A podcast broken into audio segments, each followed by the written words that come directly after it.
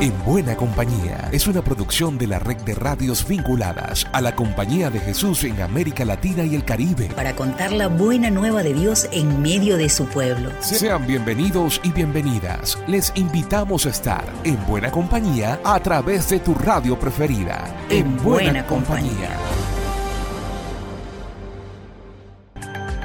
Amadísimas hermanas, hermanos, en buena compañía, por obra y gracia del Espíritu Santo, llegamos a una nueva entrega de este espacio producido por la red de radio jesuitas de América Latina y el Caribe. Soy Alexander Medina y para esta ocasión compartiremos temáticas relacionadas a las iniciativas de paz que prosiguen en México el nuevo modelo carcelario que se intenta instaurar en Ecuador, el festejo del centenario de la presencia de los jesuitas en Colombia y así como luce el panorama político electoral en Venezuela, las buenas nuevas de la CEPAL y lo que van dejando los incendios forestales en Chile. Sean bienvenidas y bienvenidos. Esta es la palabra oportuna de Francisco.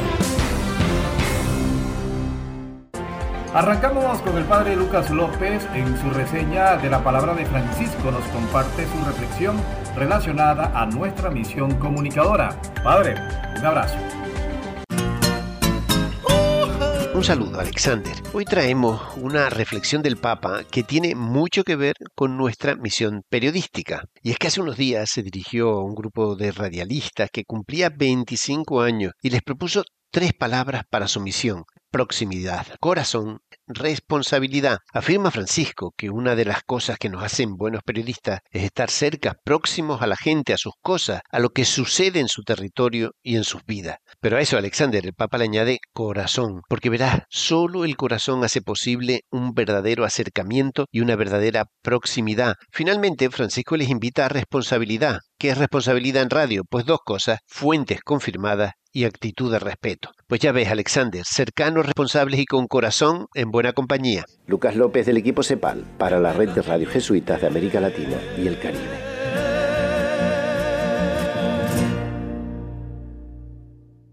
Una verdadera tragedia se vive en Chile con los incendios forestales. Son cientos de fallecidos y miles de familias que perdieron todo. Desde varias obras de la Compañía de Jesús emprendemos esta campaña de solidaridad. He aquí este despacho especial. En Chile, específicamente en la región de Valparaíso, se está viviendo una de las catástrofes más fuertes de los últimos años. Los incendios forestales han dejado más de 100 fallecidos y casi 32.000 personas afectadas entre las comunas de Viña del Mar, Quilpué, Villa Alemana y Limache. Hasta el martes 6 de febrero, casi 15.000 viviendas han sido afectadas entre Viña del Mar y Quilpué, por lo que varias obras de la Compañía de Jesús han comenzado campañas para ir en ayuda de los damnificados. Es en estos momentos, cuando la tragedia golpea nuestros corazones y la desesperación se cierne sobre nuestras comunidades, cuando más necesitamos recordar el llamado a la solidaridad y el amor al prójimo que nos enseña nuestra fe. Frente a la adversidad, la solidaridad emerge como una luz en la oscuridad. Es por eso que el Hogar de Cristo ha comenzado su campaña Juntos en Acción por la región de Valparaíso. Y aquí les presentamos cómo podemos unirnos para ayudar a aquellos que han perdido tanto en estos momentos de angustia y desolación. Una de las primeras acciones para apoyar a las familias afectadas es la remoción de escombros. Es por eso que necesitamos tu ayuda para proporcionar kits de remoción, que incluyen herramientas esenciales para esta tarea. Estos elementos son fundamentales para comenzar el proceso de reconstrucción. Escuchamos al capellán del Hogar de Cristo, José Francisco Jurasek, que nos da más detalles de la campaña. Y ahora la campaña va, mm, va por dos lados. La primera parte de la campaña que ya partió para juntar dinero para comprar kits de remoción de escombros y también agua, y que son las necesidades más, más urgentes que nos han comunicado las autoridades.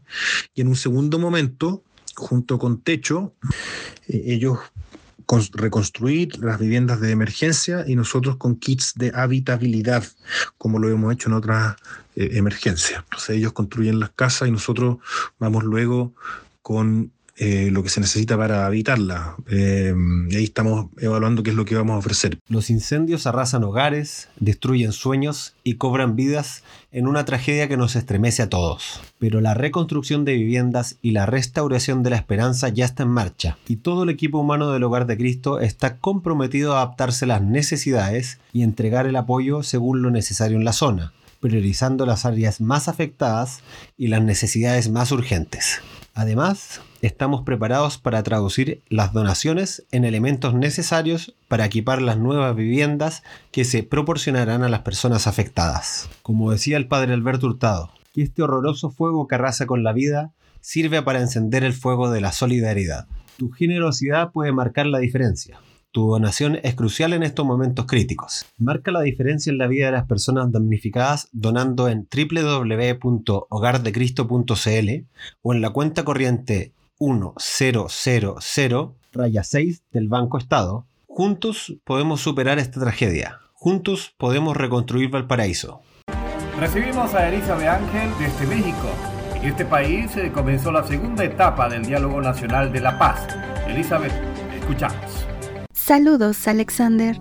En México dio inicio la segunda etapa del Diálogo Nacional por la Paz, iniciativa que continúa desde el encuentro de septiembre en la ciudad de Puebla.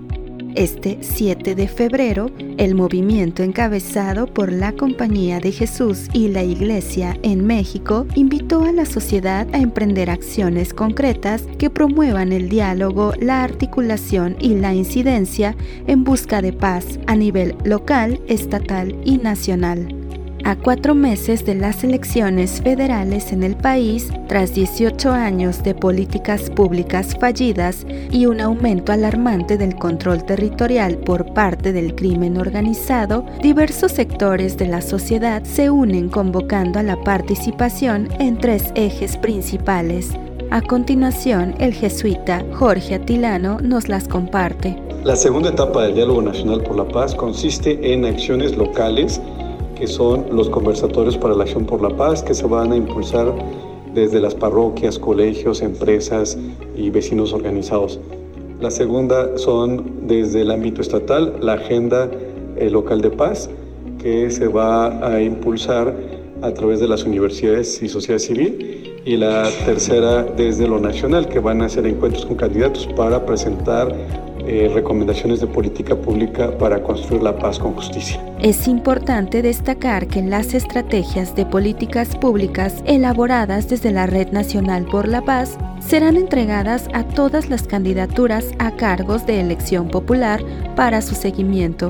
Súmate a esta iniciativa por la paz en México a través del diálogo nacional por la paz.org reportó Elizabeth Ángel de la Compañía de Jesús en México para En Buena Compañía. Alexander Reyes de Irfeyal de Ecuador nos reporta cómo son los intentos del incipiente gobierno para instaurar un nuevo modelo carcelario. Saludos cordiales.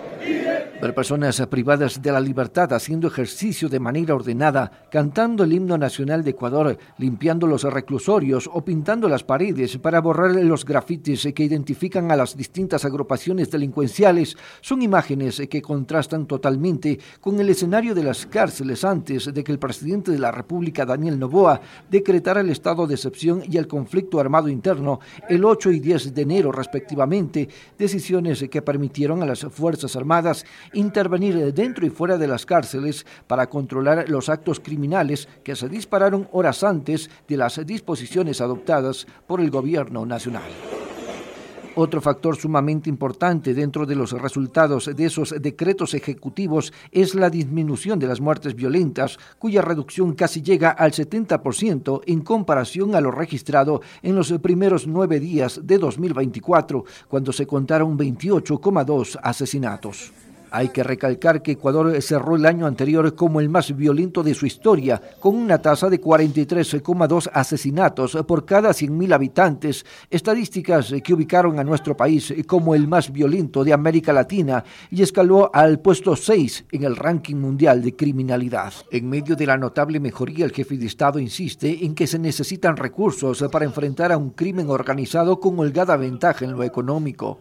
Para intentar solventar el conflicto armado interno, la implementación del Plan Fénix y subsanar el déficit en lo económico, Daniel Novoa presentó a la legislatura un proyecto en materia tributaria para subir el impuesto al valor agregado del 12 al 15%, propuesta que no cuenta con el respaldo de sus aliados políticos, el Partido Social Cristiano y Revolución Ciudadana, fuerzas políticas con gran presencia en la Asamblea Nacional. Reportó para En Buena Compañía Alexander Reyes desde Radio El Quito, Ecuador.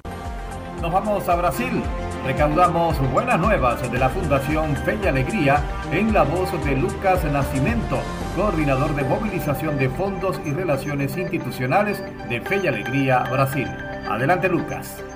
Hola Alexander, es con mucho orgullo que anunciamos que la Fundación Fe y Alegría de Brasil ahora cuenta con el sello DOAR, que es una certificación independiente otorgada por el Instituto DOAR a organizaciones de la sociedad civil que demuestran su idoneidad según los criterios de estándar de gestión, transparencia y donación 2020, que establece criterios considerados esenciales por el Instituto para lograr la sostenibilidad financiera mediante el apoyo recurrente de donantes individuales y corporativos.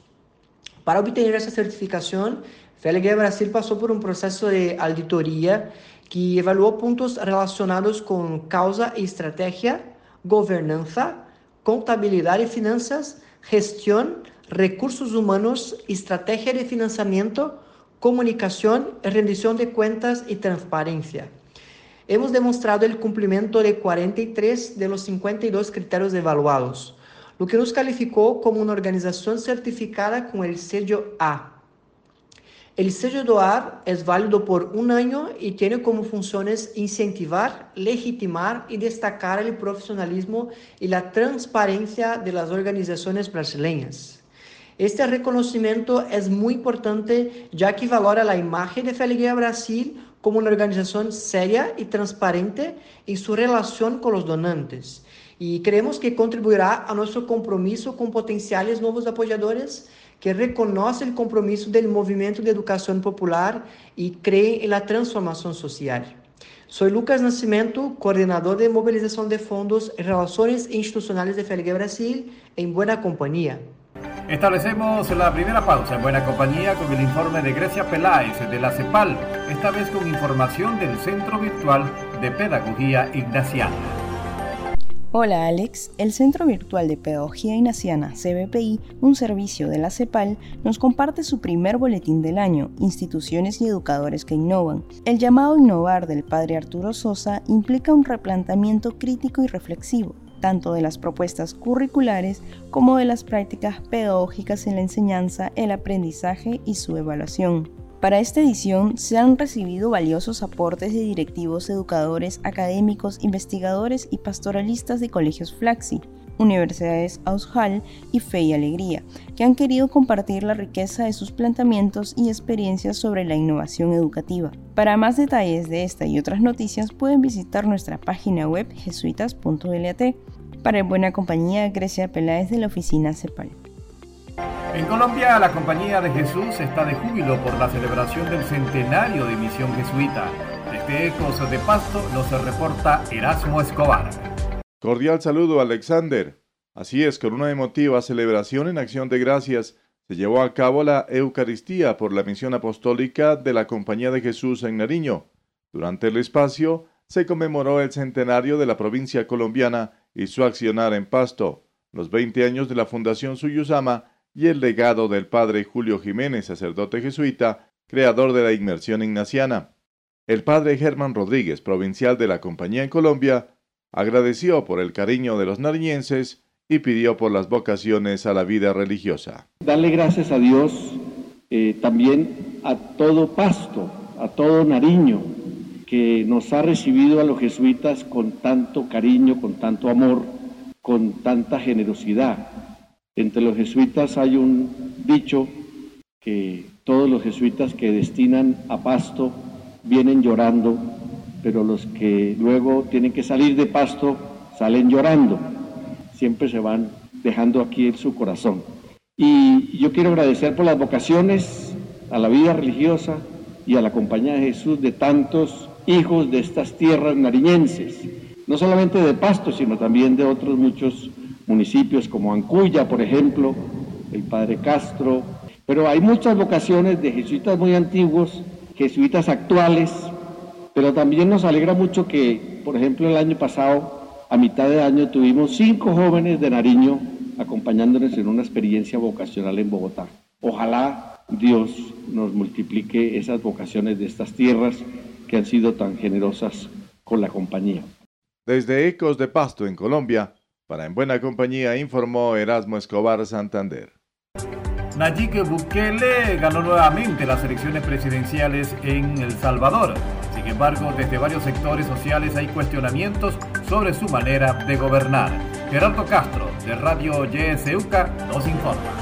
Con menos del 35% de las actas escrutadas, el presidente salvadoreño Nayib Bukele, también candidato a la presidencia, se autoproclamó ganador frente a miles de personas que se congregaron en una plaza pública de la capital para verlo saludar desde un balcón del Palacio Presidencial. No había datos oficiales, pero el presidente y candidato a presidente se dirigían al pueblo como mandatario por un segundo periodo, no permitido por la Constitución de la República. Este día, El Salvador ha roto todos los récords de todas las democracias en toda desde que existe la democracia. En su discurso señaló que en los próximos cinco años el país le ganará la guerra a las pandillas. Sin embargo, sobre la economía, la salud, y Educación no se pronunció. Para la directora del Instituto de Opinión Pública de la UCA, Laura Andrade, la elección del domingo 4 de febrero ha dejado muchas interrogantes. Bueno, sin duda el pronunciamiento del actual y el siguiente presidente deja muchas interrogantes. Justamente la, la, cantidad de actas escrutadas no representaba ni la tercera parte del total de las actas que se deben de procesar a nivel nacional. El Tribunal Supremo Electoral admitió el fracaso del sistema con el que se abría el registro de los datos y que ha llevado al máximo organismo electoral a revisar los paquetes de forma manual para garantizar la legitimidad de los datos. Los partidos de la oposición están valorando pedir la nulidad del proceso electoral en lo concerniente a las elecciones de diputados. Desde YSUCA en San Salvador, para En Buena Compañía, informó Gerardo Castro. Y hablando de panoramas políticos, nos vamos a Venezuela. Nuestro compañero Héctor Cortés, de Radio Fe y Alegría, nos reseña cómo están los recientes acontecimientos. El momento en el que transcurre esta dinámica en Venezuela está asociada con la solicitud de un cronograma electoral que permita iniciar este proceso. Al respecto, Jorge Rodríguez, presidente de la Asamblea Nacional de Venezuela, informó que se ha activado una comisión en la que diferentes partidos políticos participan con el objetivo de mostrar una propuesta al Consejo Nacional Electoral. Por su parte, Nicolás Maduro, presidente de la República, hizo referencia a este proceso a través de un acto político de masas. Nosotros tenemos que estar preparados para hacernos respetar en las calles, con el pueblo, en unión cívico-militar que respeten el derecho a la paz.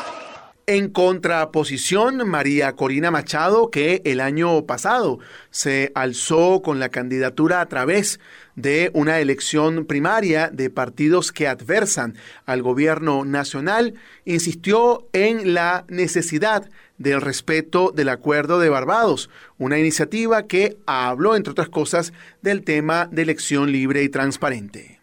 Les dimos la oportunidad de cumplir su palabra en el acuerdo de Barbados. Eso fue lo que hicimos. Una vez más, ellos incumplen Así pues, se espera que en los próximos días se dé a conocer una hoja de ruta, un calendario. Para En Buena Compañía, Héctor Cortés Ruiz, desde Venezuela. Y al cierre abrazamos a Analí Briceño y nos cuenta de qué va su vocación en la Fundación Encuentro. Un saludo, Alexander, para los oyentes de la red de radios jesuitas de América Latina y el Caribe. Mi vocación se centra en el trabajo que hacemos en Encuentro Servicio Jesuita Migrantes Perú. Empezó hace 12 años a acompañar a refugiados inmigrantes. A lo largo de este tiempo, pues me he visto sola muchas veces en el tratar de defender los derechos de estas personas. También creo que he tenido muchas consolaciones, muchos momentos en los que he encontrado una fuerza muy grande en mí que evidentemente viene de, de mi fe. Me empecé a sentir llamada cuando empecé a conocer a la gente, cuando empecé a conversar con, con ellos, a ver sus historias, a ver sus esperanzas, sus anhelos y sus dificultades. Verlos me hizo sentir a Dios llamándome. Soy Ana Libriseño, coordinadora nacional de encuentros, Servicio Jesuita Migrantes para En Buena Compañía. Por mi parte será hasta la próxima y recuerden, seguimos en Buena Compañía. Llegamos al final por esta ocasión. La invitación es para la próxima semana, para que sigamos en buena compañía. Una producción de la Red de Radios Jesuitas de América Latina y el Caribe. En, en buena, buena, compañía. compañía.